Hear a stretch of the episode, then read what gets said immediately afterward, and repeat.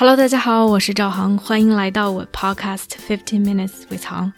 作为一名专业的人生教练，我专注于个人成长、内在探索。如果你对自己和他人充满好奇，想更深刻的了解自己，并通过行动创造属于自己的自由生活，那么我们一起踏上这个神奇的旅程吧。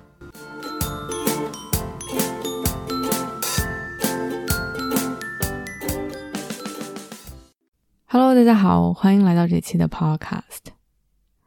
几周前去一个朋友家玩，他帮我热了一块面包，我当时吃完简直就是惊艳。后来他就告诉我是他另外一个朋友烤的，于是我就舔着脸去让他给我介绍那位朋友认识，并且向那位朋友学习如何烤面包。呀，非常符合我的行为作风。于是，那个女生特别可爱的把我们两个都邀请到她的家里，给我们介绍她烤面包的过程。我一边聊天一边听，怎么说呢？学到了一些，记住了一些，另外一些可能在我还没有出门之前就全都忘记了。不过有配方嘛，应该还是没问题的。于是，在走之前，他给了我们两个人一人一块小小的 starter，你可以把它想象成酵母菌落。我之后再来解释这个到底是什么东西。拿着这个东西出了门，其实我并不知道之后会发生什么。我觉得我有着意愿和意向想要去做面包，但是我真的会去做吗？这个东西会持续多久？或者我会不会中途放弃？没想到四周之后，也就是今天，在过去的四周里，我做了六个面包。不光在这个过程中积累了很多的经验，并且我自己的配方已经非常的成熟，做出来的面包简直就是好吃到不可以，好吃到无法再去吃外面任何的面包的地步。同时，在这个过程中有很多让我之前完全难以想象的一些经历，一些 magic moment，也带给我了一些不一样的思考。所以今天想跟大家分享一下我过去几周做面包的一些心得和想法。国内的朋友可能做面包的不是很多，因为烤箱本身就不是一个非常传统的每一家都有的东西。而在北美，在欧洲，烤箱就像炉灶一样的平常，任何一个家都会有。所以 baking is a thing。从小到大，烤东西、烤面包、烤 cookie、烤饼干，就像你做饭一样平常。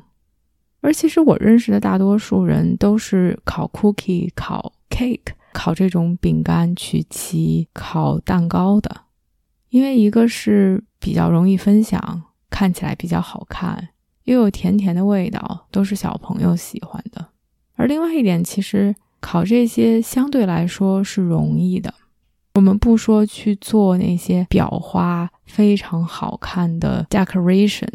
就是这些装饰性的蛋糕，而只是说去做蛋糕的胚子，以及去烤曲奇、烤小饼干，这些的配方都相对简单。你把该放的东西称量好，放在一起，其实是不大会容易出错的。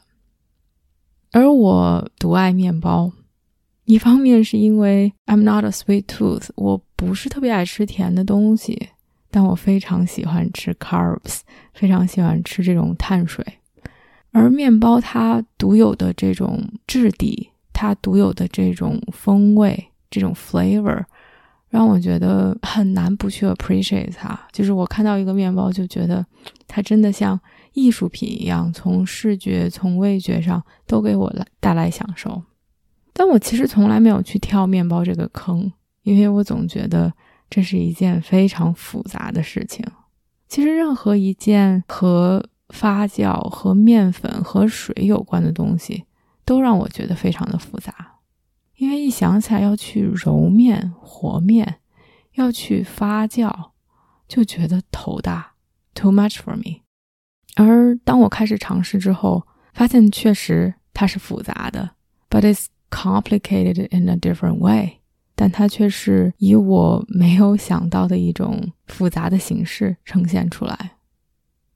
烤面包的过程始于这个 starter，开始就是需要这个 starter，也就是那个女生给我的东西。我做的面包是叫 sourdough，我试图去查咱们到底把它翻译成什么。Google Translation 告诉我叫酸面包，其实它就是一个比较传统、比较典型的手工面包的一种。而它并不是用所谓的这种干酵母。现在市面上，在国内如果去买酵母，都是这种干干的酵母。它的酵母就是我们需要的这种 starter，而 starter 基本上都是自己去培养的。它的培养工序其实就是加水和加面的过程，一般会用这种全麦或者是黑麦，它有更多的这种野生菌本身存在于麦子中。在培养的过程，其实就是需要时间、需要温度、需要耐心，需要你定期定量的去加水、加面，其实就是去喂养它们，直到它们形成了一个比较稳定的活性菌群。我之前看到有人说，像这种比较传统的做 artisan bread 这种手工面包有名的地方，他们的这些 starter。已经养了一百多年，甚至是好几百年，而他们的 starter 就赋予了他们面包非常独特的这种味道和质地。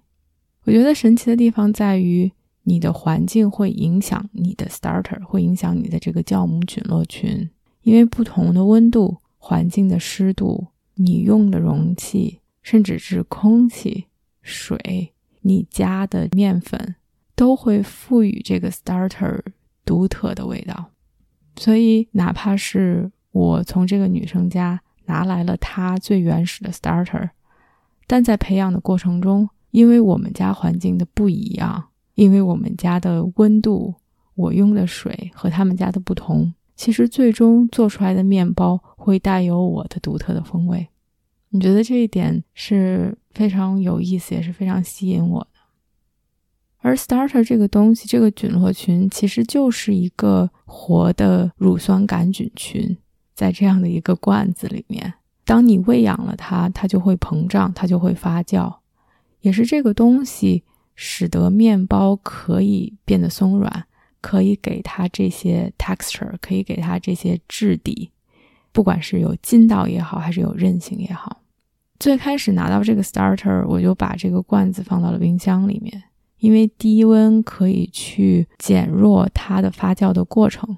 而当你开始想要去烤面包了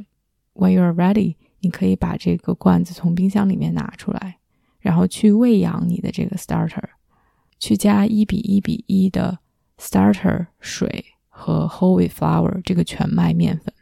非常有趣的是，最开始当我拿到四周前，三月份多伦多还是比较冷的。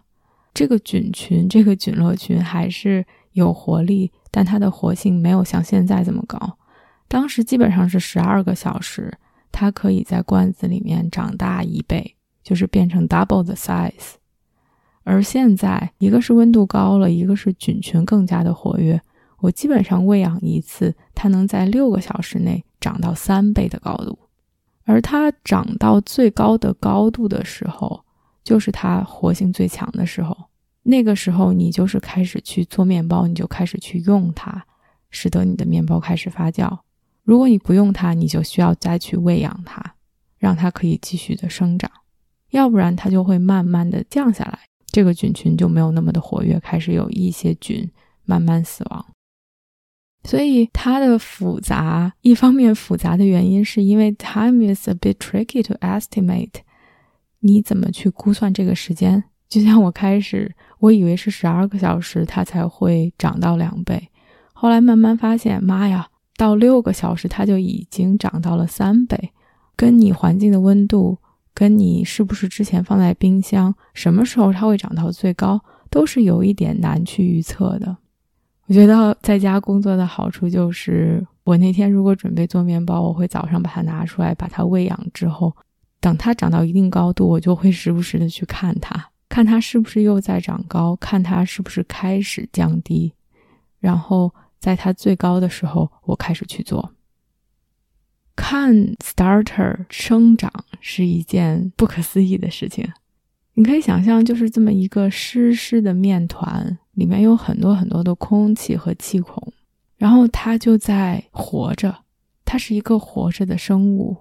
它就在呼吸。很多次，当我看到它的时候，你就可以看到那些面在往上膨胀，然后又缩回来，那简直就是一个不可思议的感觉。可能很多听众都养宠物，或者是家里面有孩子，去喂养或者是去培养、去抚养一个生物是一件神奇的事情。我觉得对于宠物或者对于孩子可以比较容易去理解，因为你们有 interaction，你们可以去交流，你们可以有互动，有很多的欢笑，有很多的 fun。而养微生物，养这样的一个乳酸杆菌群落。其实也给我带来了无限的快乐。这件事情其实本身就很难以想象，但是当看到它在呼吸，它在活着，这样一个和我看上去离得非常远的生物，is nothing like me，他跟我太不像了。这样的一个生物，但当看到它在我的喂养下在生长的时候。那种 pure fun，那种 pure happiness，那种真诚的开心，我觉得是很难去形容或者是描述的。当 starter ready 了，当你的 starter 已经被喂饱，长到了它的最高点，最高点其实是在已经把它饿透了，它是最活跃的时候了。那我们就开始去做面包，做的过程其实就是按比例去加面、加水。把它们捏成面团，然后进行 bulk fermentation，第一次发酵，在室温下去发酵。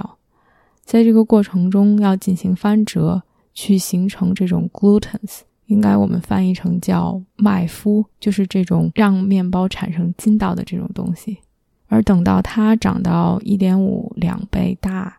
再把它们进行塑形，放到盆里，再放进冰箱进行 proofing，就是二次发酵。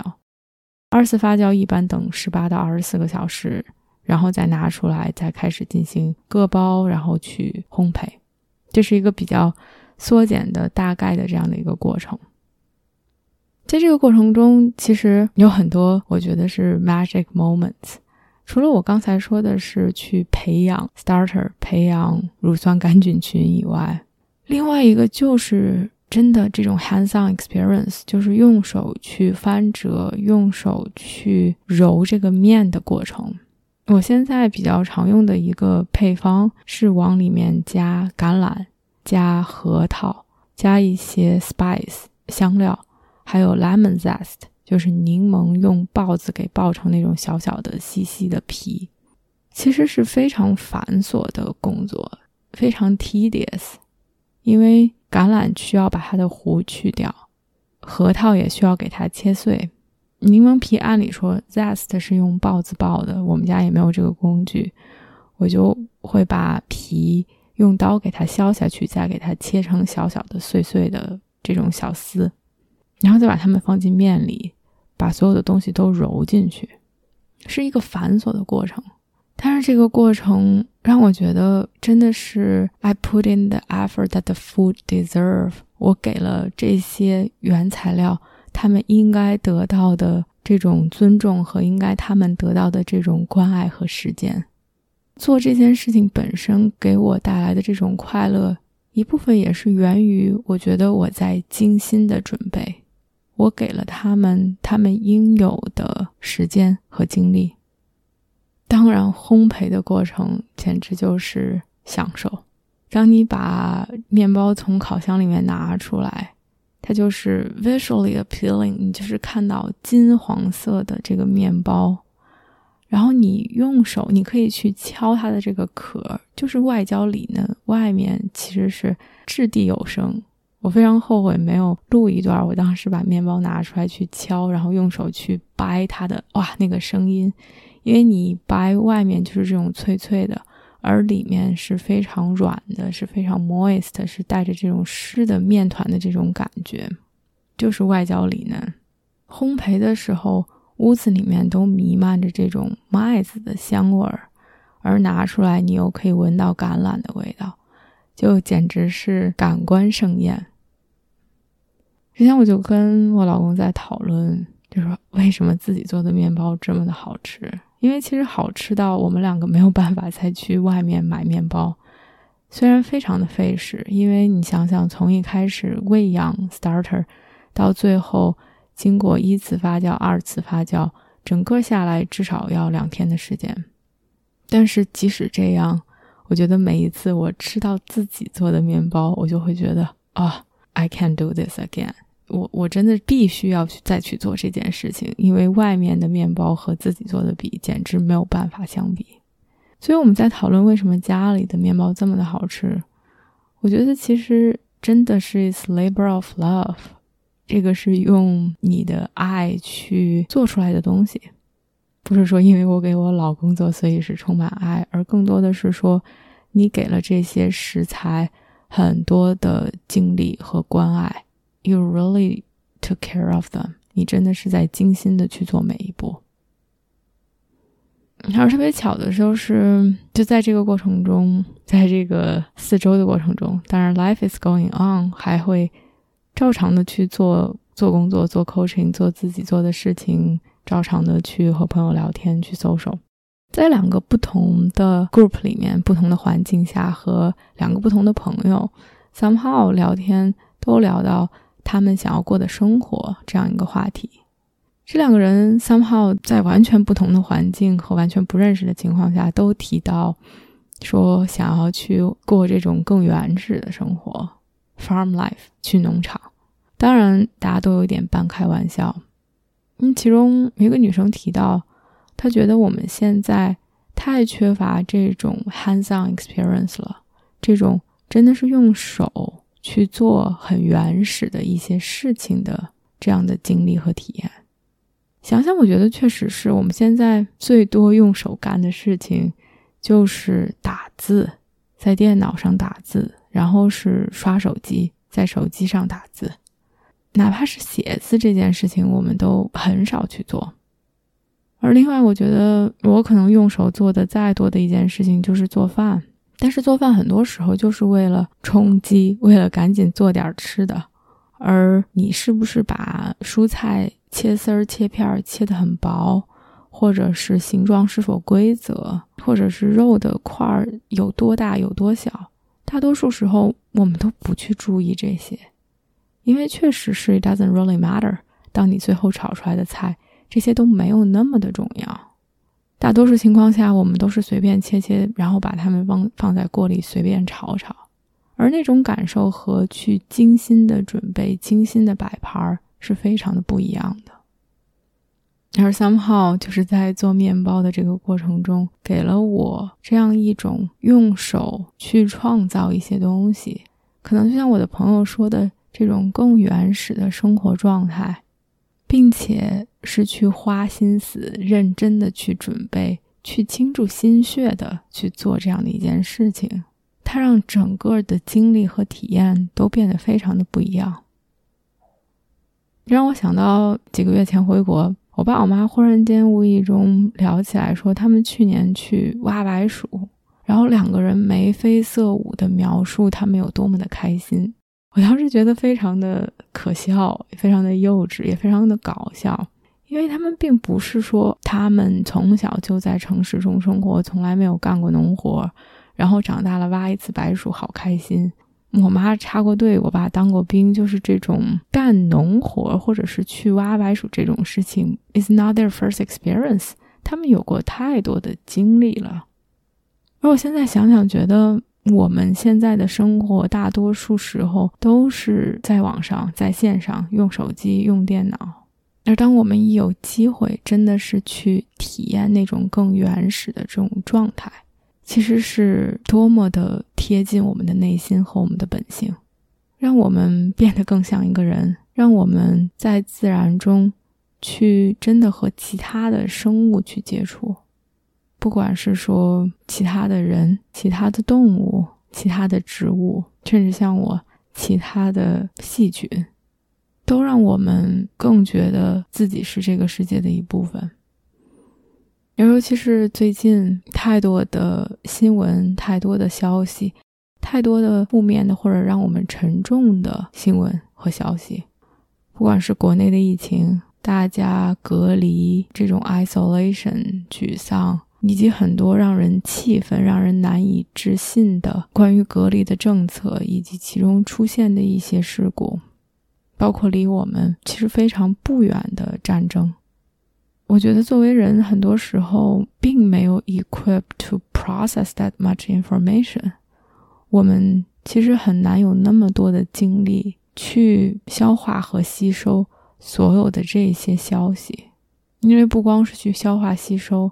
我们要去做判断，要形成自己的想法。同时，每天生活还在继续，我们也有很多在生活中需要去做的决定，需要去吸收和消化的信息。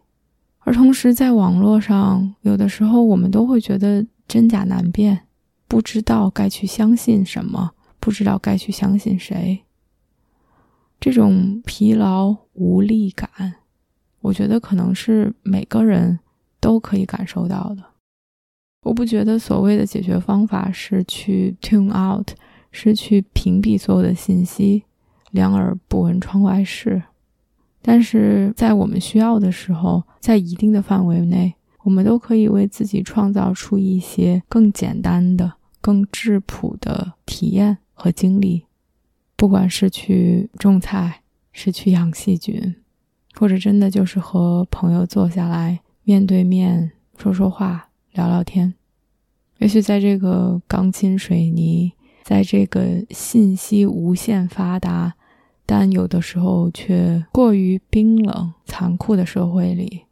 那些简单的温暖会给我们带来意想不到的慰藉。好啦，这期就说这么多。我们下期见。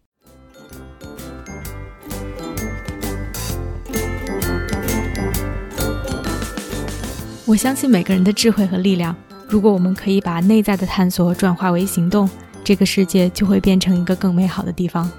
感谢大家的收听。如果你喜欢我的节目，欢迎点赞、评论并分享给身边的一个朋友。Have a nice day.